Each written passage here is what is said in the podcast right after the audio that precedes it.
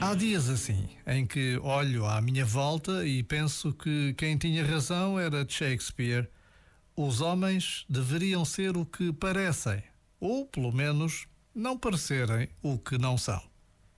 A arte de fingir e a manipulação de aparências são cada vez mais frequentes. Porém, só a verdade salva.